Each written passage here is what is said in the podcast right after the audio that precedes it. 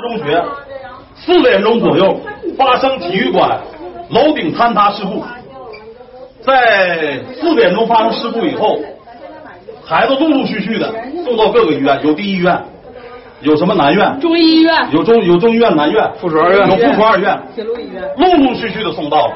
我们这儿送了几个孩子？八个，现在九个，这就是这个第一现在院有九个。现在已经明确的告诉我们，有两个孩子没有生命体征，而且送来就没有生命体征。在这个四个小时、五个小时，甚至六个小时啊，这是时间里边，谁都干啥了？都在干什么？你们孩子没有生命体征，你们不需要跟家家属沟通一下吗？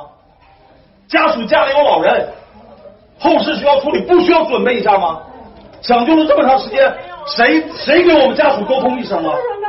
在站的这些人里边，有教育局的，有政府的，你们从来了，谁也不做声，谁也不说话，你们在这里边干什么？让你们在这干什么？你们当密探吗？你们在摸情况吗？在给领导汇报吗？医生是不是要把抢救孩子这个过程相关情况要跟我们随时沟通？没有一个沟通的。我说你跟跟医生跟我们沟通一下。政府来的工作人员没有站出来跟家属做工作，问问家属什么情况，有什么诉求，没有任何一个工作人员跟家属有沟通。一直到这个魏雨欣没了，我着急了，我让警察帮沟通，我说你跟医生沟通一下，把孩子的情况反馈给我们，也沟通不了。后来我自己进去了，我说这样，我说我求求你了，我求求你，我孩子什么情况？你告诉我一声，哪怕是没了，让我提前有个心理准备，让家里老人提前有个心理准备。告诉我，好，几个家长一起进去了，最后说你留下，我单独跟你沟通。说孩子送来，我姑娘，我姑娘，我是从外地回来，我姑娘可能是大概五点钟左右，七六六七点钟左右，七点多送的，现在几点？十二点，这么长时间，没有任何人给我们任何一个消息，没有任何一个工作人员，公安、教育局、街道、政府，没有任何一个工作人员这个期间跟我们家属有过任何的沟通。我们八点问教育局。学校呢？学校呢？教育局呢？警察同志啊，你们是来维持秩序，你们是怕家长闹事儿，或者说怕这个事件有这些其他失控的东西，你们的职责是这样的。但是你们这个职责，我们谁闹事儿了？你们始终站在前面，警察始终站在前面。我们是因为意外产生的事故，我们是患者和医和医院和医疗之间的问题，我们没有人闹事儿但是警察始终冲在前面。齐齐哈尔是这种态度吗？Hello，各位大家好，我是老崔。那刚才各位听到的这段声音呢，是七月二十三号的深夜。来自齐齐哈尔的一所医院传来的，我想这位父亲的话语啊，应该给很多人的心灵都撕开了一个口子。那么，咱们今天就来讲一讲这个无比令人心碎的故事。事情是发生在齐齐哈尔的第三十四中，这是一所重点中学，呃，在齐齐哈尔市的初中学校排名啊是第二名。那么，今年齐齐哈尔中考的状元。就是来自于这所学校，应该说呀，这所学校无论是师资力量还是硬件条件，在当地都是名列前茅的，也是很多家长都想办法想把自己的孩子送到这所学校里面去学习深造的这样的一所学校。那么这所学校呢，一共有两个校区，事发的是老校区的体育馆。当时呢，正值学校的暑假，校队的女排队员们正在体育馆里面训练。那么，三十四中的女排队员啊，都是学校里面从各个年级选拔出来的在校的学生。学校的女子排球队呢，也代表齐齐哈尔市参加了很多的比赛，荣获了黑龙江省第十八届学生运动会排球比赛的一个亚军，非常优秀的一群孩子。他们也是最近两天才回到学校，那我们也知道，即使在暑假，他们也没有休息，一直坚持训练，备战呢。在接下来他们要参加的，在湖北的全国比赛。但是不幸的悲剧呀，也就是发生在这所学校的体育馆里面。当孩子们还在为球队、为了学校以及市里面的荣誉放弃了暑假的休息时间，去训练的时候，没想到的是，大概下午四点左右的时候，学校体育馆的顶棚忽然发生了坍塌，把他们都砸在了里面。当时体育馆里面连老师加学生一共有十九个人，生死未卜。那么据一位当事人描述呢，他当时正在学校门口附近，他忽然听到了一声巨响，吓了他一跳。因为齐齐哈尔这几天一直在下雨，所以他以为是天上打雷了呢。后来没想到，原来是学校的屋顶发生了坍塌。那在这十九人里面呢，有四个人比较幸运，没有砸到，自己跑了出来。可剩下的这十五个人就没有那么幸运了。所以我们来先捋一下这个时间线：二十三号的下午四时左右，体育馆的屋顶发生了全部的坍塌。随后呢？消防队和搜救队接到了报警，来到了事故现场。大约在一个半小时以后，也就是二十三号的五点半左右，救援队就找到了被困的其中八个人。那么时间来到了晚上十点半的时候，又找到了三名被控人员，其中就有一位是这个女排的教练。那么孩子们被陆续的送到了学校的医院。也就是大家在节目开头的时候听到那个家长的声音，那个时候是夜里的十二点左右。七月二十四号转过天来的上午十一点左右，搜救队找到了最后一名学生。遗憾的是，找到他的时候已经没有生命体征了。所以这十九个人当中，有四个人在屋顶坍塌的时候没有被砸到，跑了出来。剩下的十五个人里面，有十一个人死去了，有四个人活了下来，其中一位重伤。那么三十四中的女子排球队还有一个队员，由于受伤，所以他在二十三号的时候就没有去参加训练，在家里面养伤，逃过了这一劫。这就是简单的事情的一个来龙去脉。那么接下来我们来分析一下这件事儿。那么三十四中的这个体育馆，我查了一下资料。建成的日期是一九九七年，当时投资的金额大概有两百三十万人民币。那么这个体育馆呢也挺大的，建筑面积啊大概在一千两百平米左右。我在找资料的时候，我就在浑身冒冷汗。我想，就是不幸中的万幸，是这件事儿没有发生在开学时候。如果是发生在学校的正常开学期间，那这个后果是无法想象的。馆里面挺大的，大概有三百多个座位，而且啊有一个健身房，还有一个淋浴室，包括里面有篮球场啊、羽毛球场啊、排球场啊，还有一些乒乓球的场地。应该说呀，学生们平时的体育运动啊，包括体育课，还有一些校内和校与校之间的比赛，都会在这个场地里面进行。我看网上有人说哈，这个体育馆。之所以发生屋顶的倒塌，是因为这个体育馆本身就是一个危房。它的道理是说，这个体育馆建设成是一九九七年，距现在已经二十六年的时间了。而且从现场照片来看，你能看到的是体育馆内部的墙壁是非常斑驳的，啊，看着很破旧，包括墙面也有些破损。那么听当地的学生说啊，啊，经常下雨的时候呢，屋顶也有一些漏雨的现象。但是我查了一下，我跟各位说啊，这应该不是一个主要原因，因为我们国家标准的建筑物设计的最低寿命是不低于五十年。那么也就是说，我们如果按照最低标准来看，二十六年其实也只是它使用年限刚刚过半。墙面的这种破损啊，包括漏雨啊，这绝对不足以导致这起事故，不是建筑结构的问题。那么这个建筑它的墙体是网架的结构，顶棚呢是这种混凝土浇筑的。这种结构的好处是，作为大跨度的这种建筑物的顶棚的时候，它中间不需要支撑的立柱。嗯，大家可以想象成帐篷，四个角一支，啊，中间不需要立柱。包括我们常见的体育馆呀，包括风雨操场的这种观礼台呀。啊，学校的礼堂啊，等等，这种类型的建筑物里面，是一种非常常见的顶部结构。那么从时间上来看，也证明了这一点。因为这座体育馆已经正常使用了二十六年的时间了嘛。但是需要注意的是啊，这种结构的建筑物，它的顶部由于建筑的特点，它承重的能力是非常低的。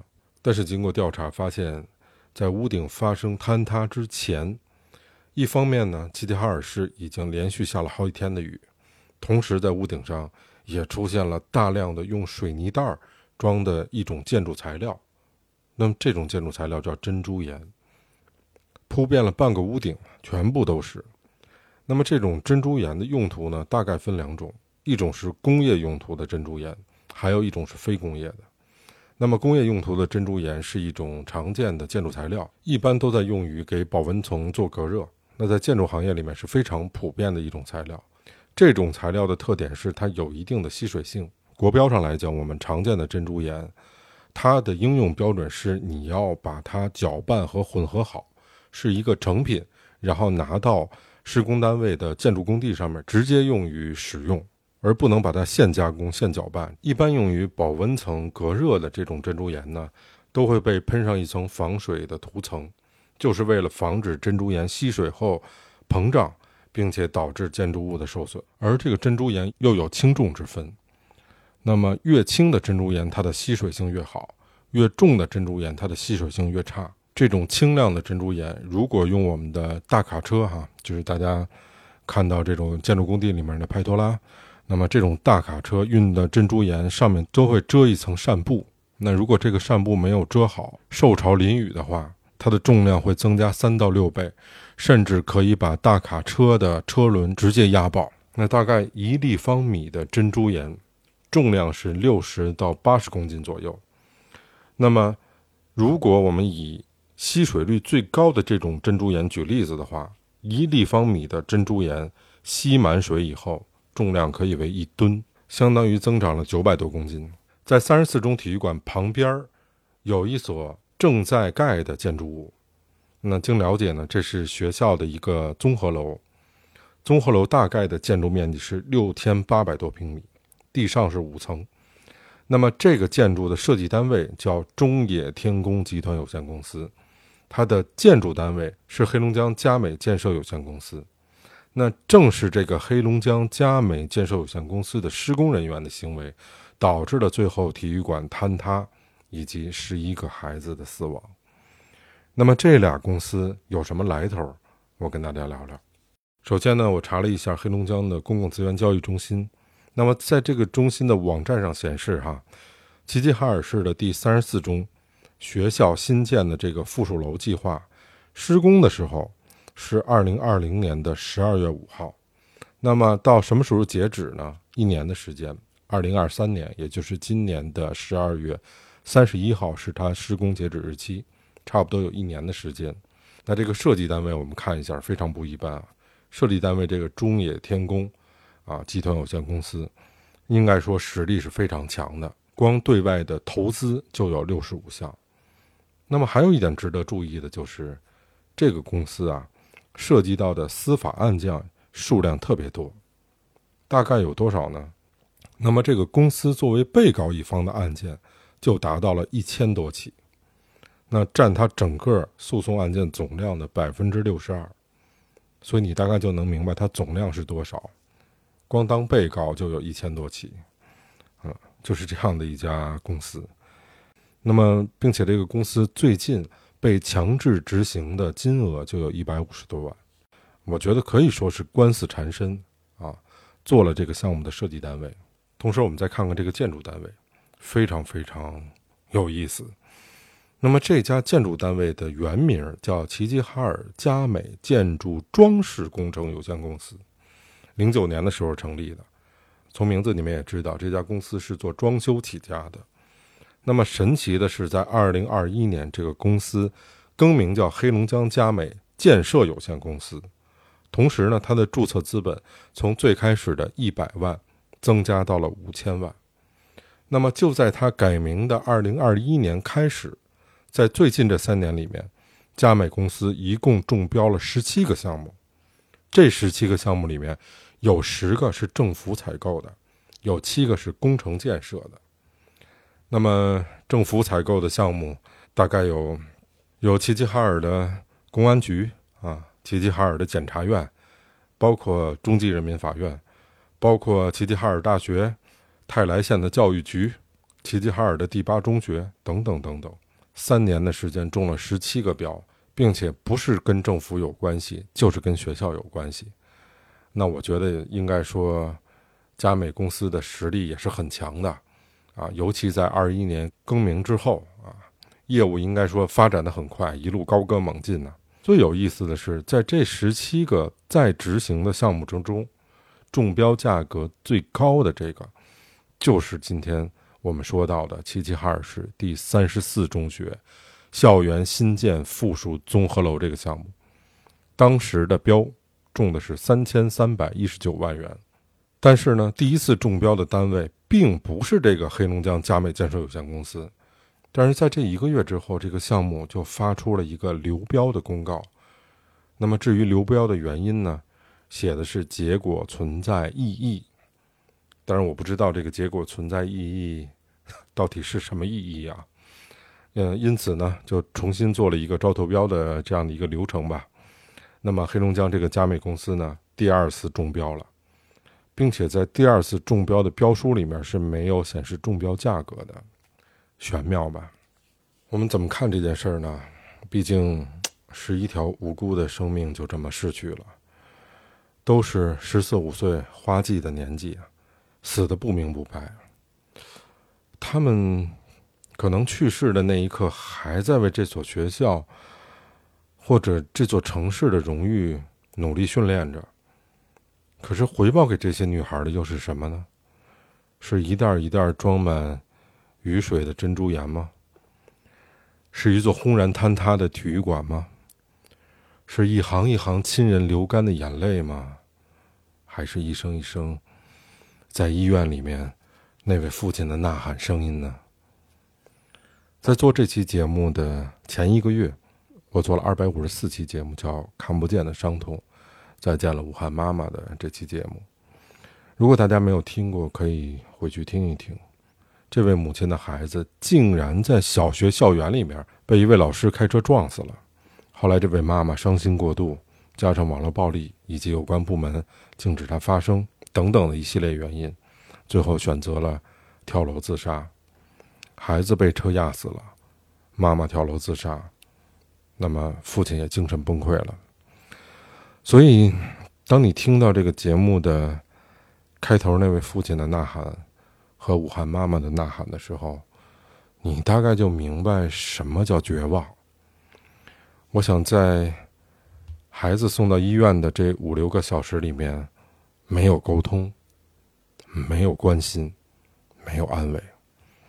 我想，在有些人的眼里，他们。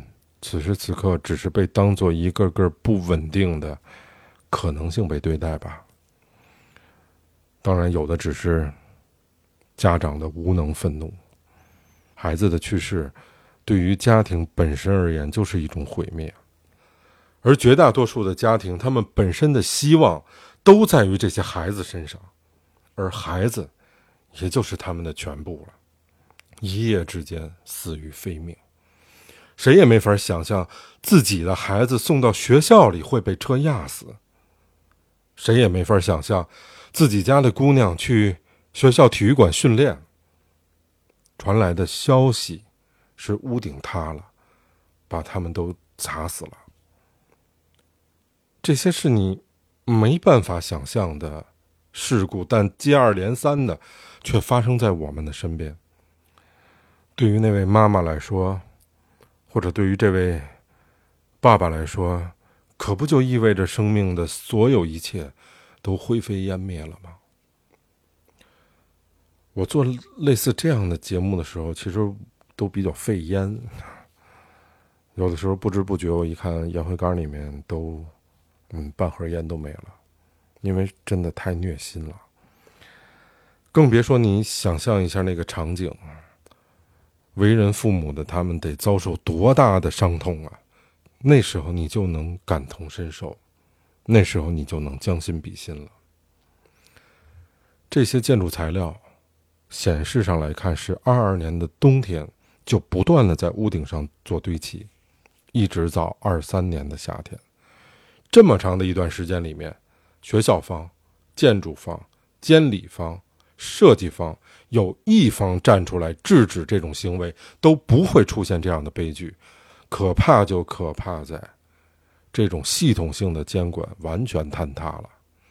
这种系统性的监管的不作为，当每一个行业都出现这种系统性的监管坍塌的时候，我想可能没有人是可以独善其身的。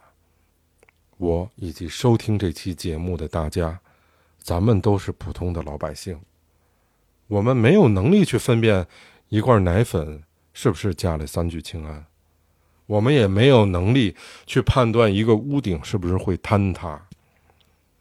我们更想象不到孩子会在小学校的校园里面被车压死。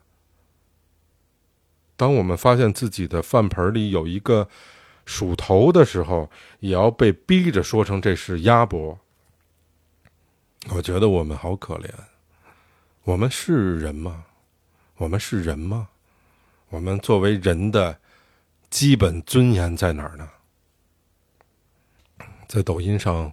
我看到了一张照片照片是一个合影，正是三十四中排球队的小姑娘们在火车卧铺的车厢里面的一张全体的合影。照片里面配了一句话，说：“我最好的朋友全都走了。”那么就在昨天二十四号的下午，我的一位齐齐哈尔的朋友认识其中一位死难者的家属。我没忍心提出采访的要求。那么，这位遇难者的家属，他的朋友圈里面也有一张照片。这张照片是孩子们拿着刚刚赢得的奖杯，在排球场上的一张合影。这个照片也配了一句话，他说：“呀，大姑娘，大姑娘，一路走好，以后再也不用练球了。”那么，为了让大家能够听到本期节目哈，或者能够听完本期节目，我也呃会把文稿和相关的资料放在节目的公众号“能力有限 FM” 里面。那么，希望各位能够转发、留言和打赏，谢谢你们。最后送上一首莫扎特的安魂曲，《逝者长已矣，生者当如斯》。我是老崔，我们下期见。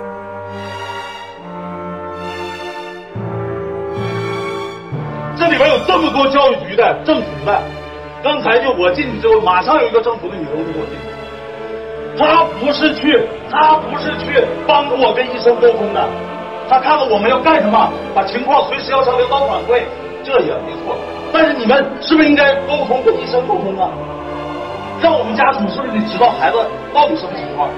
我是第二个，我是第二个告诉我孩子，都来的时候都来就没有生命体征。你这多长时间？六点多、十二点了吗？这这八点半你告诉我抢救呢，现在写着五点就没了。怎么玩呢？这都在干什么呀？